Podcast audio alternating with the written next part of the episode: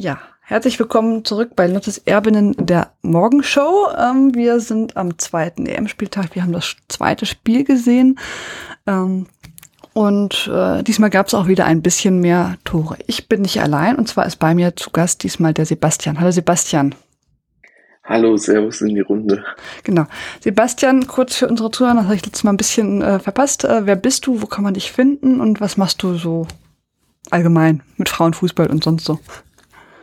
Ja, ich bin äh, 23, ich äh, studiere und ja, so nebenbei in meiner Freizeit beschäftige ich, beschäftige ich mich sehr mit Frauenfußball und ähm, ja, ansonsten bin ich ähm, ja ähm, bei Soccer Donner, einer sehr bekannten ähm, ja, Frauenfußball-Website, die sich äh, den ganzen Tag mit Fußball beschäftigt und ähm, ja, wir berichten da und äh, schreiben da und äh, machen da die neuesten Grafiken zu etwaigen Transfers und ja, da bin ich dann auch äh, zugänglich und ansonsten findet man mich auf Twitter oder ja, genau, auf äh, Twitter und da twitter ich manchmal auch, wenn ich die Zeit habe. Ah, schon wusste ich gar nicht mit Soccerdon. Das ist toll. Ich äh, gucke ja auch fast alles auf Soccerdon nach, weil das ja mittlerweile die Plattform schlechthin ist. Es gibt ja auch gar nicht mehr so viele, wenn man ehrlich ist. Gut, ähm, wo findet man dich denn auf Twitter? Äh, unter Basti, äh, nee, nicht mehr, unter, ähm, unter Sebastian Buch unterstrich. Ah, super. Verlinken wir natürlich auf jeden Fall auch.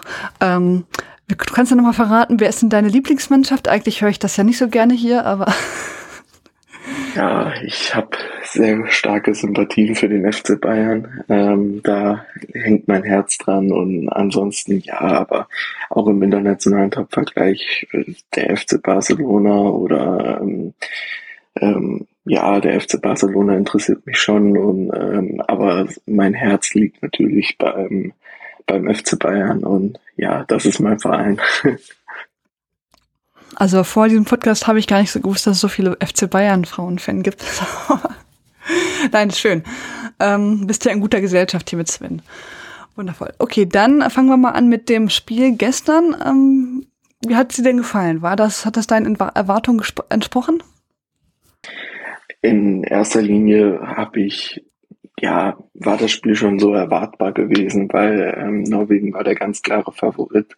Wir haben gesehen, ähm, die, sie haben von Anfang an eigentlich das auf den Platz gebracht, was wir, äh, was wir erwarten konnten.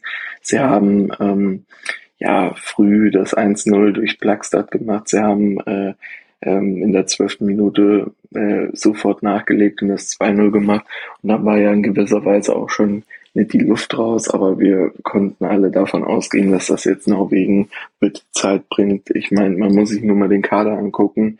Da ist eine zurückgekehrte äh, Ada Hegerberg, da ist eine äh, Weltklasse-Spielerin wie Caroline Graham Hansen und dann hast du halt noch ähm, Guru Reiten, du hast Ingrid äh, Eng, du hast eine äh, Manum, du hast eine Plagstad, du hast, wie gesagt, etablierte Spielerinnen im Weltfußball, die, wenn sie, wenn sie das Teamgefüge oder wenn sich das Teamgefüge dementsprechend zusammensetzt, zusammensetzt, die am Ende des Tages halt mit zu den Favoriten zählen. Und ja, das hat, wie gesagt, der, äh, das hat Norwegen gestern in der in der ersten ähm, oder hat so haben die sofort auf den Platz gekriegt und ja, also es hat sich dementsprechend äh, so ähm, ja vollzogen, wie es sich halt vollzogen hat, nämlich dass äh, sie ihrer Favoritenrolle gerecht geworden sind.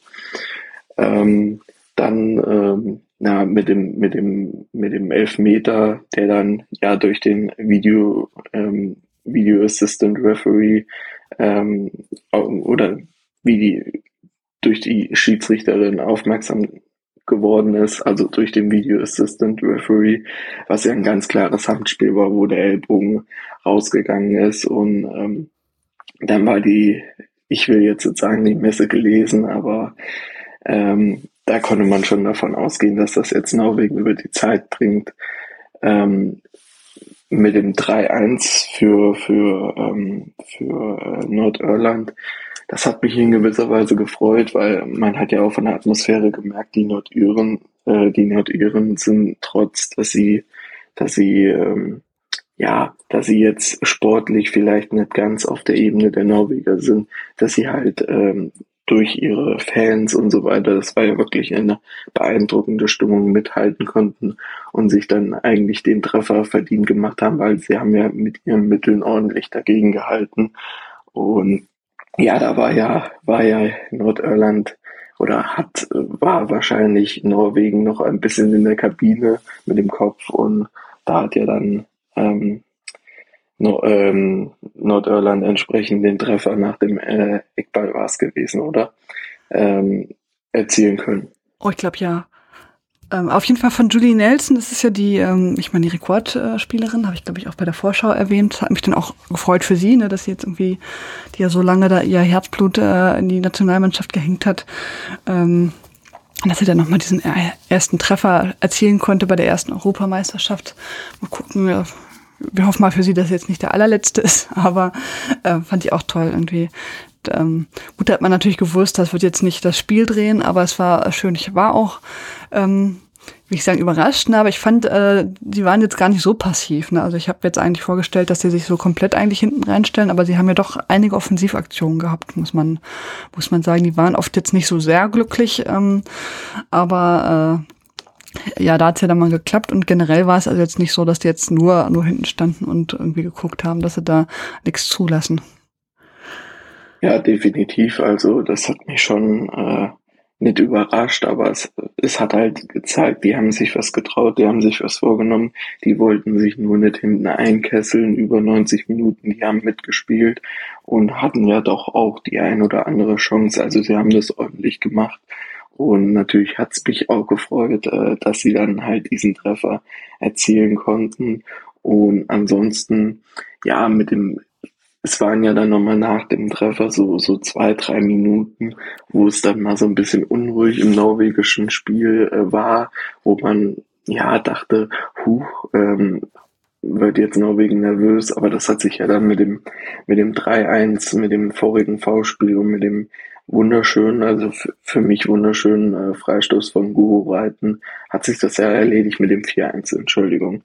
Ähm, hat sich ja das dann erledigt und wobei ich ja der Jacqueline Burns da so ein bisschen ähm, ja auf die Finger äh, hauen oder nicht Finger hauen, aber auf die Finger schauen müsste, weil ja, das ist Torwardecke, die, da muss sie eigentlich schon so ein bisschen äh, ja, stehen, dass sie, dass sie den Ball vielleicht ähm, ja, holen kann, weil das war ja schon dementsprechend ähm, ja, ähm, ein kleiner Torwartfehler. Ja, das erste, das nicht, das erste, das zweite Tor ist ja auch so ein bisschen durch äh, Torwartfehler, weil, weil, weil sie da nicht so richtig gut ähm, das war ja durch den Aufbaufehler sozusagen. Sie hat ja dann versucht, mit vier Spielerinnen zu spielen. Die ist dann in Bedrängnis gekommen und sofort war der Ball bei der Gegnerin, wenn ich mich jetzt richtig erinnere. ähm, also die äh, Judy Burns, hast ja schon gesagt, sie hat jetzt vielleicht auch nicht so den äh, Sahnetag gehabt ihres äh, des Spiels, aber generell hätten natürlich jetzt auch noch schlimmer ausfallen können.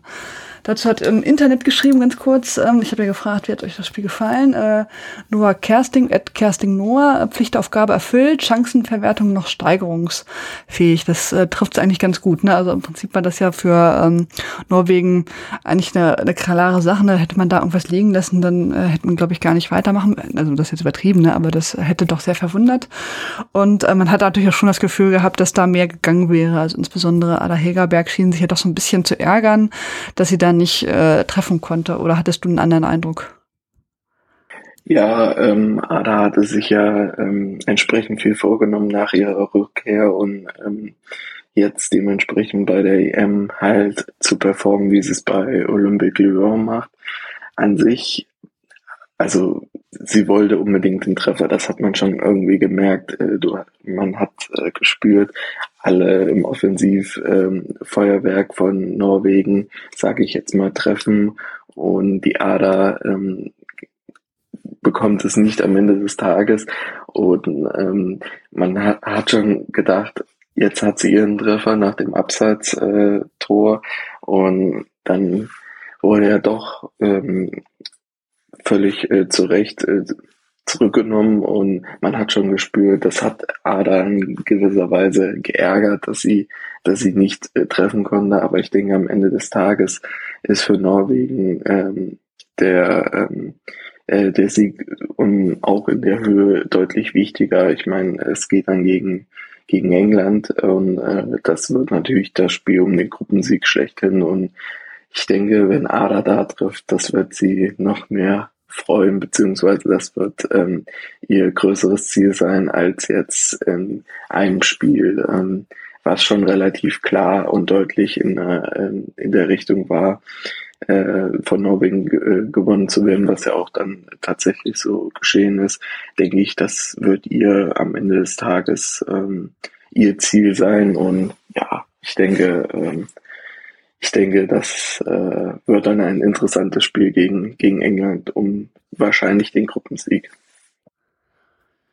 Ja, das denke ich auch auf jeden Fall. Ähm, da dürfen es natürlich ein bisschen äh, die Chancen verwerten, fürchte ich. Ne? Also wenn man da alles liegen lässt, das könnte vielleicht nicht so gut sein. Ja, die norwegische Torfrau, die ja bekanntermaßen noch nicht so äh, oft zum Einsatz kam, war natürlich jetzt auch nicht so sehr stark geprüft, außer jetzt, ähm, das wird sich natürlich jetzt in England mit England anders darstellen, gehe ich von aus.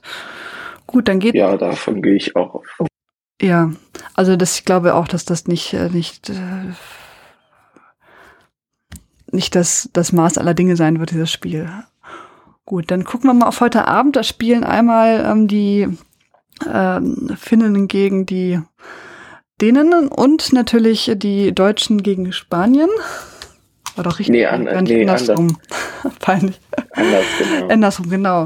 Ähm, Deutschland gegen Dänemark abends und davor spielen dann Spanien gegen Finnland. So rum ist richtig.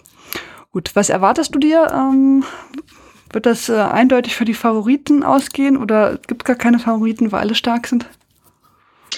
Ähm, ich bin mal ganz gespannt, wie Spanien auf die Hiobsbotschaft von ähm, Alexia reagieren wird. Also ist natürlich bitter, wenn man wenn man sieht, was sie in der Champions League geleistet hat, was sie für Barcelona die Saison geleistet hat, eine Ausnahmespielerin schlechthin. Und dass sie jetzt ausfällt, gerade mit einer Kreuzbandverletzung, ist natürlich ein herber Verlust für Spanien. Und ich bin da wirklich mal gespannt, wie die Mannschaft reagieren wird, wie sie entsprechend ähm, ja ähm, versucht vielleicht äh, mit der Mentalität, mit dem mit einer jetzt erst recht Mentalität in dieses Spiel zu gehen, um halt mit ihren spielerischen äh, Ausnahmequalitäten, was ja äh, Spanien ohne Zweifel äh, hat, ähm, ja, dementsprechend, äh, wie sie in diese Partie gegen Finnland gehen. Finnland kann ich äh, von meiner Seite jetzt schwierig einschätzen. Die, da, die verfolge ich jetzt eher weniger, aber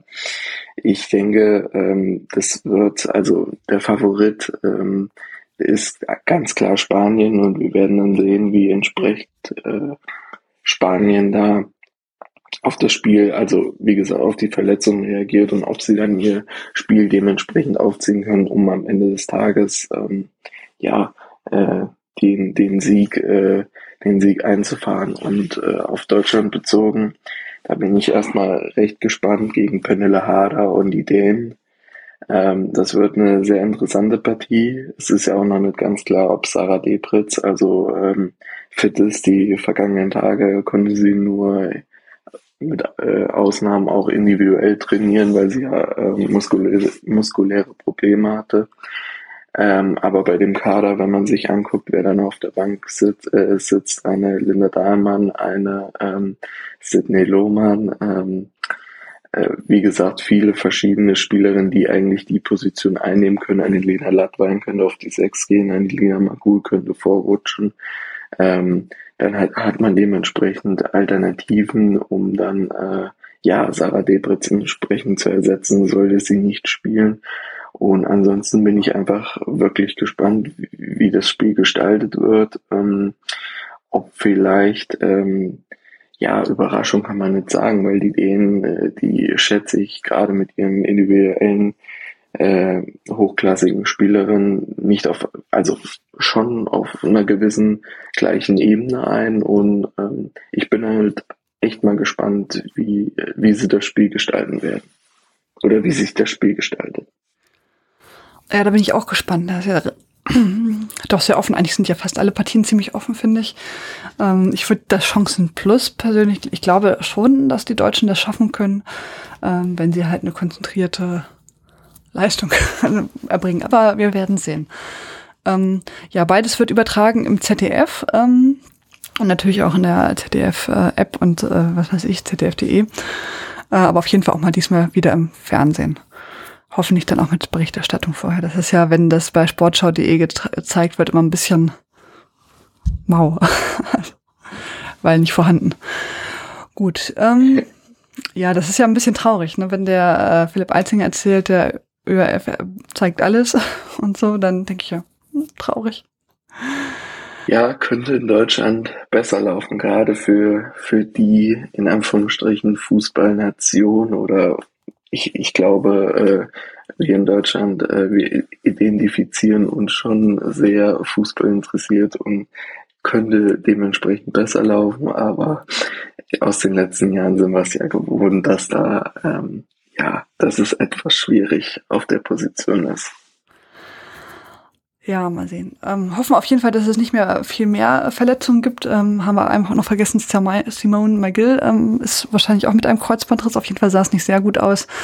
Ähm, äh, ähm, musste vom Platz runter. Äh, hoffentlich ähm, ja gute Besserung.